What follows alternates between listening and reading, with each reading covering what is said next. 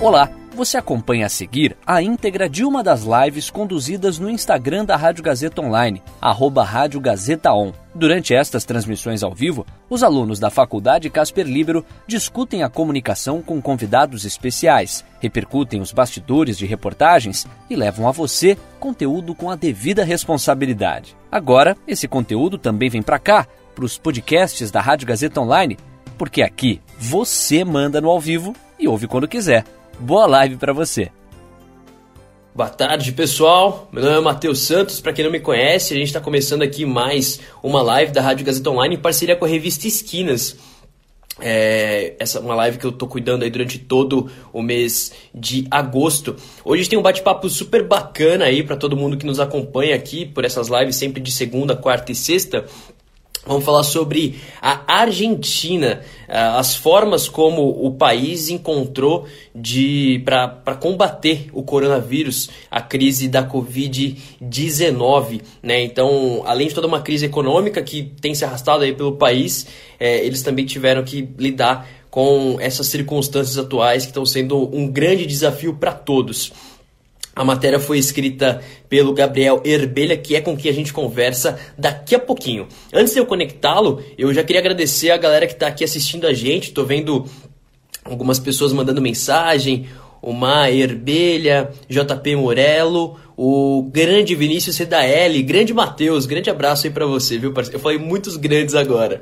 É, abração aí, obrigado pela companhia, obrigado a todo mundo que está aqui é, sintonizado pelo Instagram e participando. E caso vocês tenham qualquer tipo de dúvidas ou questões sobre a reportagem, sobre esse combate aí ao coronavírus lá pela Argentina, vocês podem mandar e aí o repórter vai contar pra gente, beleza? Lembrando que o nosso bate-papo, o foco do nosso bate-papo é, são os bastidores da reportagem que foi feita né? Então a gente para a gente poder falar um pouco sobre como a reportagem foi construída, como foi o processo de construção dessa matéria. Dito isso, agora sim vou conectar aqui nosso querido Gabriel para contar para a gente tudo sobre a matéria dele. Vamos colocá-lo aqui. Já está conectando. Tá funcionando. Vamos lá. Conectado, Gabriel. E aí, meu querido? Tudo bem? E aí, Matheus, tudo certo? Prazer estar aqui de novo falando com o pessoal da Rádio Gazeta, pelas esquinas. É, é isso aí. É isso aí, meu querido. Bom demais ter você aqui com a gente hoje. É, queria te agradecer já e agradecer a galera que está chegando aí, todo mundo já mandando mensagem. Lembrando aí, se tiverem qualquer dúvida, vocês podem mandar pra gente que o Gabriel vai, vai responder, beleza? Gabriel, pra gente poder começar aqui esse nosso bate-papo, eu queria saber logo de cara aí de onde que surgiu a ideia de falar sobre, sobre a Argentina no combate ao coronavírus? O que inspirou você a fazer essa reportagem? É, cara, eu, sou, eu gosto muito da, da América Latina, né? De estudar sobre. E por ver como a Argentina estava tendo, assim, comparado ao Brasil, mesmo naquela época, números baixíssimos comparado ao Brasil, e eu não vi tantas publicações sobre o assunto, né? Mais aprofundada, de juntar com essa questão da economia. Então, eu achei que ia ser interessante é, ponderar esses lados que, apesar de uma crise econômica bizarramente grande na Argentina, no, eles estavam conseguindo controlar a pandemia. E eu achei que ia ser legal falar sobre isso. Uhum. Você tinha lido alguma coisa sobre o assunto antes de você começar a fazer a reportagem de fato? Alguma coisa que até te chamou a atenção em relação a isso? Ou foi realmente algo que, uma paixão anterior a isso, prévia a isso, que te levou a escrever sobre o assunto? Não, foi até engraçado porque quando eu dei a ideia de pauta, foi numa reunião de esquinas, é, foi, foi durante a semana e eu estava já pensando no que, que eu ia escrever, quem que eu ia contatar. E no domingo passou uma reportagem no Fantástico sobre a condução argentina. Aí eu já fiquei meio assim, falei, caramba, preciso fazer coisa, alguma coisa diferente, né? É, então já comecei a procurar gente que morava lá, jornalista, e, mas, mas de, de, é, durante a, a, a, pauta, muitos outros lugares já começaram a falar sobre América Latina, porque, até porque, é, infelizmente, o foco da pandemia passou a ser aqui, né, nos últimos meses. Uhum, tá certo. E, e assim, a, a pesquisa que, que você fez, toda a apuração, envolve bastante números, né? É muita atualização em relação a casos que foram notificados, né? Número de mortes crescendo ou diminuindo. É, quais que foram as dificuldades para você produzir uma reportagem que não tem o Brasil como principal foco? É, isso, por si só, é uma coisa bem diferente, ainda mais porque você, obviamente, mora no Brasil, mas eu, eu queria saber como é que foi o processo disso? Que tipo de dificuldade você encontrou é, para produzir uma reportagem que não tivesse a nossa nação e, meio que uma zona de conforto, entre aspas, como uh, sua, o principal foco da sua abordagem? É, fica bem mais difícil, até porque o, os veículos de comunicação daqui do Brasil acabam dependendo das informações que vêm de lá. Uhum. Então, para eu eu baseei minhas fontes no, nos jornais, nas revistas argentinas. Então eu comecei a, me jogar. Então, por exemplo, no, eu entrava muito no site do Diário Olé, que é de, de, de esportes, para saber mais coisas. No Clarim, que é uma que, que é até onde a, a jornalista que eu conversei trabalha. E comecei a, a pesquisar mais dali, tirar minhas informações dali, porque tem coisas mais específicas. Então, por exemplo, é, rolou alguns protestos lá na Argentina é, em relação à reforma, reforma tribunal e algumas leis relacionadas aos credores das dívidas. E essas coisas não saem tanto no Brasil, até porque é mais difícil, né? Mas a, até por causa do idioma, você, o espanhol não foi tão difícil de entender e de passar as informações. Uhum. E é interessante que você acabou de falar sobre essa questão de fontes, né? De, é de buscar especialistas, pessoas com quem você pudesse conversar. É, eu queria saber um pouco mais sobre isso. É, como é que foi para você encontrar essas pessoas com quem você conversaria para sua matéria e como é que foi fazer esse contato, né? Porque você conversa ainda jornalista com uma menina que estudava lá também, teve que retornar para o Brasil. Enfim, queria que você comentasse. Opa, tivemos um problema de conexão. É. Opa, voltou. Tranquilo. É, enfim, eu queria que você comentasse um pouco sobre isso, sobre essa questão de, de, de entrar em contato com essas fontes e, e, fazer, enfim, ter essa conversa que, que você teve. É, bom, eu primeiro achei legal nessa, nessa reportagem falar com um jornalista, porque se eu contratasse alguém do governo, de alguma secretaria, eu fiquei com medo de, de que a, as respostas forem mais tendenciosas, e aspas, e quisessem disfarçar se não tivessem nenhum problema. Então eu já acompanhava um pouco de uma, de uma jornalista que chama a Márcia Carmo, né, que, que eu uhum. contatei ela via e-mail, e ela, ela é editora do Clarim, da Argentina, na publicação brasileira, e acho que por ser jornalista também, ela sabe a, a dificuldade de arrumar fonte, ela foi muito gente boa comigo, a gente conversou, e também eu peguei uma, aspas também de uma de uma, uma pessoa civil normal, né? Então eu consegui o contato de uma brasileira, estudante de medicina, que morava em Buenos Aires, para ter também essa visão de uma pessoa comum entre aspas, que também como que ela voltou no Brasil, ela pôde contar bem como que foi a diferença e teve essas duas visões que foram até parecidas sobre a pandemia. Uhum. Olha, a galera tá chegando por aqui, tá interagindo com a gente, o Marco Guerreiro mandou um boa tarde, parabenizou a gente pelo trabalho. Tá aproveitando a live para deixar um abraço para o Vitor Ferrari, que é um dos repórteres é, do, da Rádio Gazeta Online, trabalha no programa Desprado no Esporte e também no programa Regiane Ritter. E um beijo especial no coração é do filho dele, Calamiúva. Grande abraço, então, um beijo aí especial para todo mundo. Obrigado, a galera vai chegando aí, mandando esses coraçõezinhos brancos que eu nunca compreendo muito bem. Mas tamo junto, pessoal. Qualquer dúvida que vocês tiverem, só mandarem aí, beleza? É, bom, meu querido, é, ontem mesmo, de acordo com o portal UOL, a Argentina bateu recorde de mortes dentro de um período de 24 horas desde o início da pandemia. Foram 168 mortos. É, é um número pequeno, entre aspas, né? Porque vidas nunca podem ser contadas, mas comparando com a situação aqui no Brasil, é um número muito menor.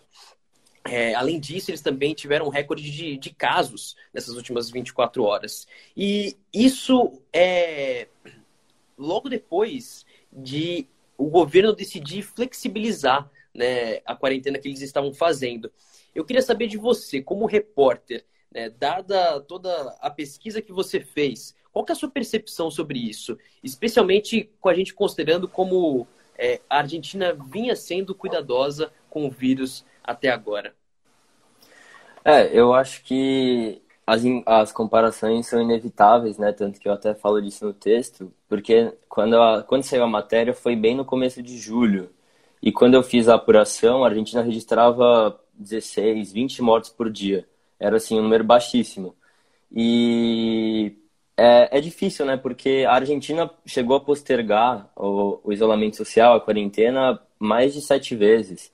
E, e conversando com a, com a, com a jornalista, com a, com a Ana, que era estudante de medicina, elas falavam que tipo é, a percepção nacional era realmente de perceber que as pessoas estavam aderindo à quarentena, que tá, elas entendiam que era uma situação incomum, que eles tinham que respeitar, mas é, infelizmente o, o, lado econômico pesou muito, né? Até por ser um país que estava em crise, e então eles sofreram muita pressão para reabrir os setores de comércio, das indústrias.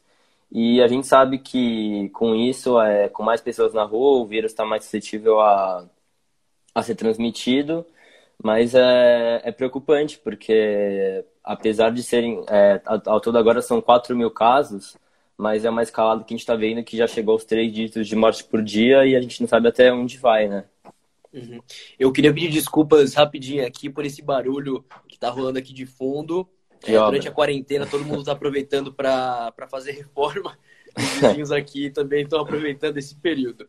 Mas e, interessante que você citou agora sobre essa questão econômica. É, isso foi um, uma, uma preocupação que você teve durante pesquisa, eu digo, em questão de apuração e tal, você precisou pesquisar muito sobre isso antes de você poder abordar toda essa parte do coronavírus, de como o coronavírus estava impactando a Argentina?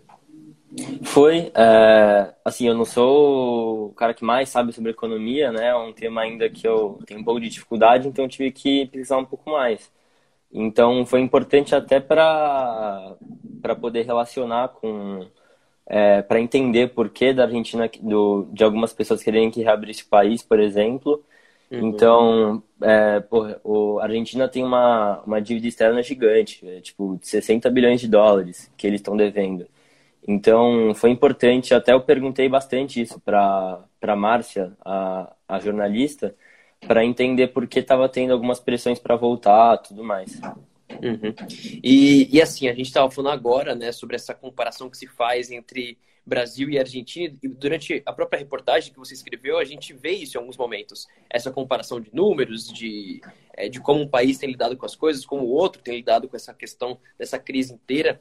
É, de acordo com a pesquisa que você mesmo fez, você conseguiu encontrar diferenças no comportamento dos governos é, em relação a, ao coronavírus? O que, a Argentina fez que o Brasil ainda não implementou e o que o Brasil, perdão, precisa fazer de diferente para que consiga diminuir esses números? Eu sei que essa não é uma resposta fácil, até porque senão o Brasil já teria feito, é claro. Mas eu queria saber a sua, a sua percepção como repórter mesmo, alguém que esteve em contato com pessoas de outro país que estão vivendo a mesma situação, mas estão conseguindo lidar com isso de uma forma muito mais eficaz, né?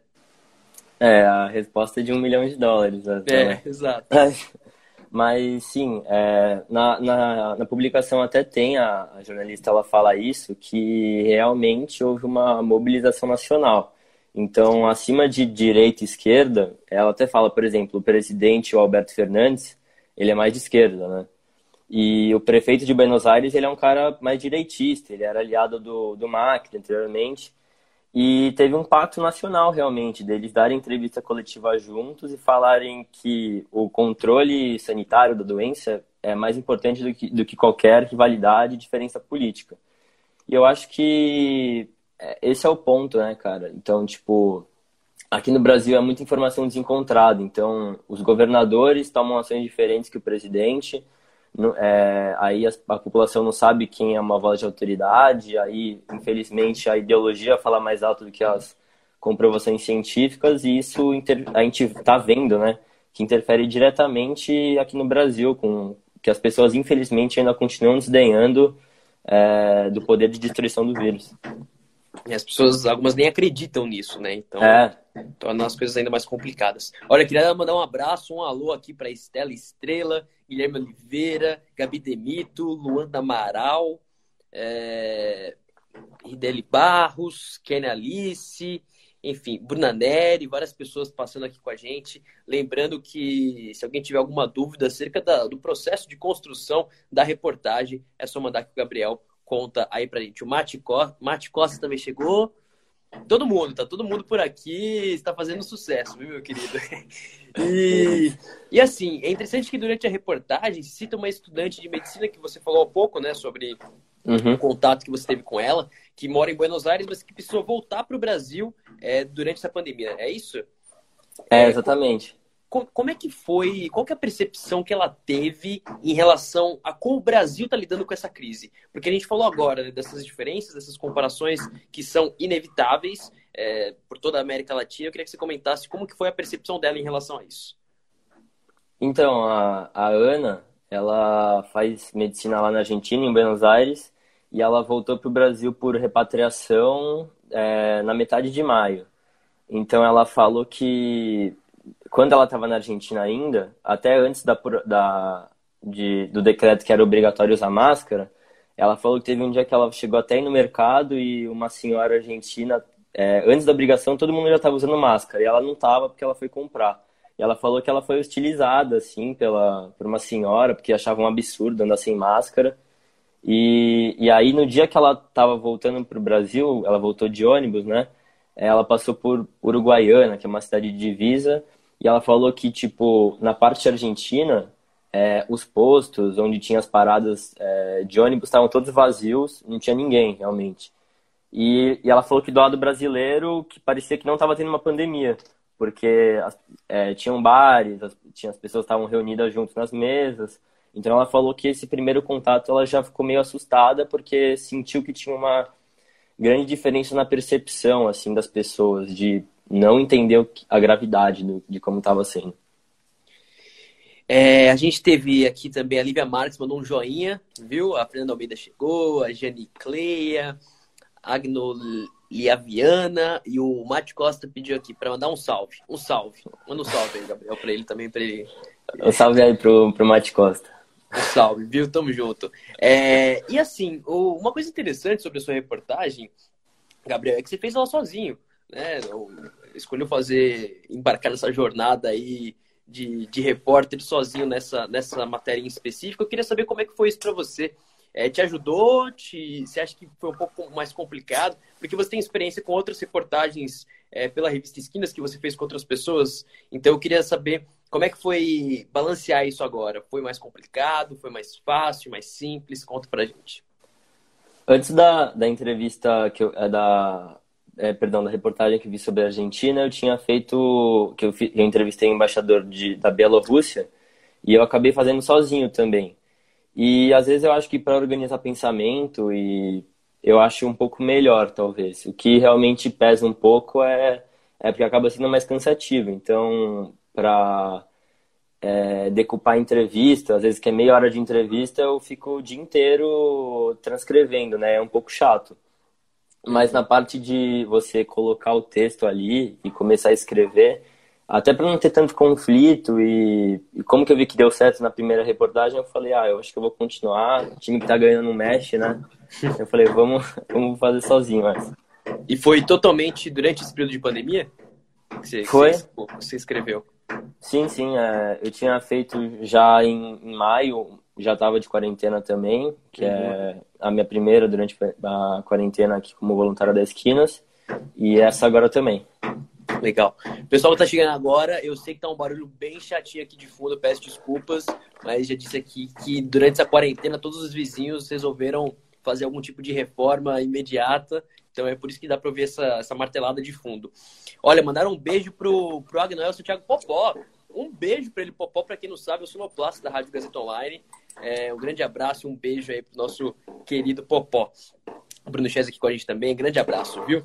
E, e assim, Gabriel, a Argentina, mesmo com, com esses números que cresceram durante as últimas 24 horas, tem sido um, um país exemplar na luta contra o coronavírus. Né? Tanto que é, você mesmo disse que eles adiaram essa flexibilização por muito tempo, várias vezes. E só agora flexibilizaram. Mas a flexibilização rolou e aí o número de mortos cresceu, o número de casos também cresceu. É, você que esteve mais em contato com pessoas de lá, dá para dizer que essa flexibilização foi precipitada? E eu também queria que você comentasse sobre se já dá para enxergar algum tipo de vida normal por lá, a jornalista, como é que estão as coisas nesse momento, agora que a flexibilização está acontecendo? É, é, difícil falar se foi precipitada, né? Porque, por exemplo, é, com números muito menores, a Argentina demorou muito mais para reabrir o comércio do que o Brasil, por exemplo. Uhum. Então, eu acho que eles tentaram postergar até o máximo que dava, é, porque tem, por exemplo, mais de 50% das pessoas que trabalham na Argentina são autônomas, né? Então, elas trabalham, elas dependem do comércio. Então, essas coisas pesam muito também, né? Uhum. Então, eu acho que é o que eu tinha falado antes, o lado econômico sempre vai pesar nessas questões, ainda mais num, num país em crise como estava. E foi uma coisa bem interessante que eu achei que a, que a Márcia Carmo falou para mim, que ela falou que antes, quando ela passava em, em Buenos Aires, ela via muito, muito catador de lixo, é, gente que trabalhava com reciclável, muita, muito morador de rua. E ela falou como que essas pessoas tão, tão, vão viver agora, né? E realmente é um fato muito preocupante mesmo, de, de saber como que as pessoas vão lidar nesse pós-pandemia, que ainda não, não passou, né? Mas, por enquanto, eu acho que não, não dá para fazer um prospecto de como a Argentina vai passar por esse período pós-quarentena, porque é, economicamente é um país que está sofrendo bastante. Uhum. É, a, a, jornalista e essa estudante com quem você conversou, é, elas, elas chegaram a falar alguma coisa sobre vida pós-corona? É, sabe, vacina, esse tipo de coisa. É, falaram, tem alguma perspectiva de, de uma vida depois dessa pandemia na Argentina? Porque aqui no Brasil, quando a gente olha a situação, isso parece um sonho muito distante. Né? Os casos continuam estáveis, continuam crescendo em alguns outros lugares, os números de morte também. Então, como é que tá isso na Argentina? Essa, essa percepção de futuro mesmo, de eles estão angustiados também por não saber quando isso vai acabar, ou estão um pouco mais esperançosos? Ah, é difícil, né? Porque eu quando eu conversei com eles, que foi é, vai fazer quase dois meses, né? Os números eram baixos e mas mesmo assim eles mantinham cautela é, em relação ao futuro mas eu imagino que depois de dois meses, é, com o número de mortes e casos crescendo, talvez a, a empolgação, em aspas, de, de considerar a Argentina um país que conseguiu controlar a pandemia, talvez freou um pouco essa empolgação, porque é, a gente sabe que, como a América Latina hoje é o foco principal da, da pandemia, Uhum. Infelizmente, eu acho que para todos os países é, daqui, o, essa vida normal, entre aspas, vai demorar um pouco mais, né? Infelizmente. Uhum. É, a galera chegando aqui, o Pedro Álvares mandando palmas, Aline JF Santos também aqui, Vico.live, Vizeuk, Bruna Joper, Ivan Duarte, galera toda aqui em peso. Lembrando, se tiver alguma dúvida aí, Ju Ponce também com a gente.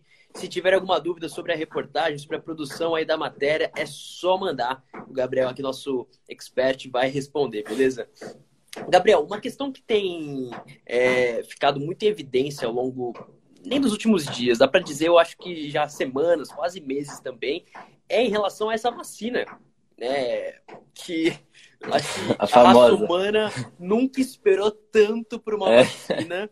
É, parece aqueles é, cenários de filmes mesmo distópicos em que todo mundo fala de uma vacina para curar e para salvar a vida da humanidade, porque nesse momento é isso, infelizmente. A gente está meio que rindo de nervoso porque é uma situação muito é, fora do comum. É, é, é, muito difícil de imaginar isso. Às vezes até fica complicado de acreditar que isso está acontecendo, é, que a vida não é mais a mesma. Mas é, em Argentina, em relação a esses estudos da vacina, você soube de algo sobre isso? É, eles estão, enfim, no aguardo também. E claro, eu queria saber a tua percepção como repórter. Você acha que isso sai esse ano? Vai demorar mais? Contem pra gente. Acho que todo mundo agora que tá fazendo aniversário, na hora do pedido, pede a vacina, né? Minha mãe faz aniversário essa semana, ela falou a mesma coisa. O pedido é. do, do, de aniversário dela vai ser uma vacina pro Tem que ser, tem que ser. Mas, assim, a Argentina é o, em relação à vacina, é o único país da América Latina em que está sendo realizados testes com a vacina da Pfizer, né? Então, 15 mil é, voluntários é, em agosto vão receber as doses, né? parte delas vão receber a vacina mesmo, outras não, pra, que é o esquema ali, né? Porque a Argentina é um país, é, é um dos países é, reconhecidos é, no caráter científico é, muito importantes nessa questão de laboratorial e tudo mais. Uhum. É, e lógico, a gente fica muito. A gente fica muito empolgado né, com, a, com as notícias que estão tendo. Tem muitas vacinas já no, no, na fase 3, né? Mas a gente sempre. Eu acho que a empolgação é, é necessária até para a gente ter essa. É, sair um pouco dessa, desse estresse de sempre, né?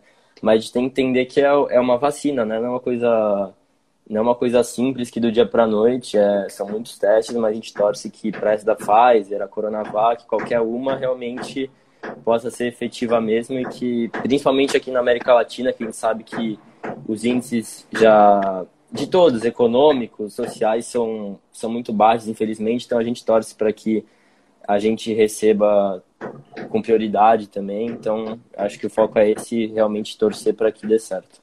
Tá certo. Léo Godoy aqui com a gente, hein, da produtora Experimental Audiovisual. Grande abraço, meu querido. Tô com saudades. É, Gabriel, queria saber de você, agora no foco pessoal mesmo.